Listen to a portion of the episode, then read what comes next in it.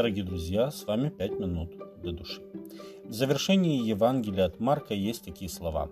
Кто будет веровать и креститься, спасен будет. А кто не будет веровать, осужден будет. Марка 16, 16. В пятой главе четвертой книги царств описана одна интересная история, которая помогает нам понять, что такое крещение.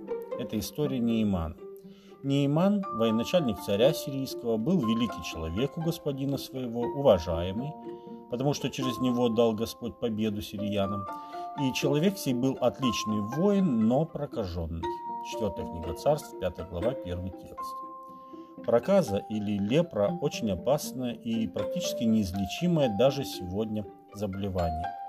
Возбудитель проказы поражает прежде всего нервную систему, и больной теряет способность чувствовать боль. Постепенно болезнь распространяется на весь организм, и человек начинает буквально разваливаться, будучи еще живым. Этой ужасной болезнью страдал сирийский военачальник. В его доме жила израильская девочка, захваченная во время одного из походов. Она и сказала жене Неймана, что в Израиле есть пророк, который может снять проказу. Не только семья Неймана, но даже и сирийский царь ухватились за эту надежду.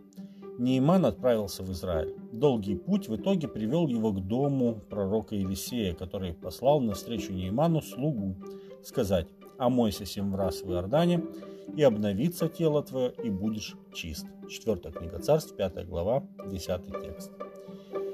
Не сразу, но Нейман отправился на Иордан и окунулся семь раз по слову пророка, и проказа исчезла. После этого он вновь пришел к пророку, и это был уже другой человек. И самая сильная перемена произошла не с его телом, а в его отношениях с Богом. Он полюбил Господа и посвятил ему свою жизнь. Четвертая книга царств, 5 глава, 17 текст. Эта история может нас научить многому в отношении крещения, которое сегодня большинством людей понимается достаточно поверхностно. Во-первых, Нейманова проказа похожа на поражение грехом. Ничего не болит, но человек одной ногой уже в могиле.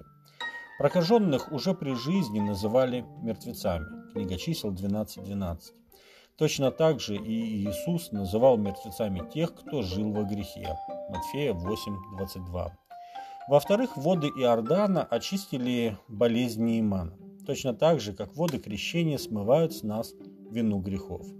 К этому приводит покаяние, полное переосмысление своего отчаянного положения и принятие решения примириться с Богом. Знаменитый пророк Иоанн, прозванный крестителем, говорил «Покайтесь, ибо приблизилось Царство Небесное». Матфея 3.2. Ему вторит апостол Петр, когда отвечает на вопрос кающихся людей, что же им теперь делать. «Покайтесь и докрестится каждый из вас во имя Иисуса Христа для прощения грехов, и получите дар Святого Духа. Деяние 2.38. И третье. Это дар Святого Духа, который помогает не только наладить связь с Богом, но и помогает стать живым свидетелем тех метаморфоз, которые могут произойти, когда человек откликается на призыв Господа к покаянию и крещению. Спасенные не будут сидеть сложа руки, они становятся Божьими посланниками, чтобы как можно больше людей узнали о пути к спасению. Крещение, по словам Петра, это не плотской нечистоты, а мытие, но обещание Богу доброй совести. 1 Петра 3.21. Именно такое отношение к крещению спасает верующего. Это серьезный поворотный момент, после которого человек уже не будет прежним. Когда Савл, гонитель, обратился по пути в Дамаск, первое, что он сделал после того, как прозрел, он крестился. Деяние 9 глава, 18 текст. Точно так же поступил и темничный страж в Филиппах, когда уверовал по проповеди своих узников Павла и Силы. Деяние 16.33. Наш Господь Иисус Христос, не имея нужды в очищении грехов, тем не менее тоже крестился у Иоанна на Иордане. И Дух Божий видимым образом сошел на него. Марка 1 глава с 9 по 11 текст.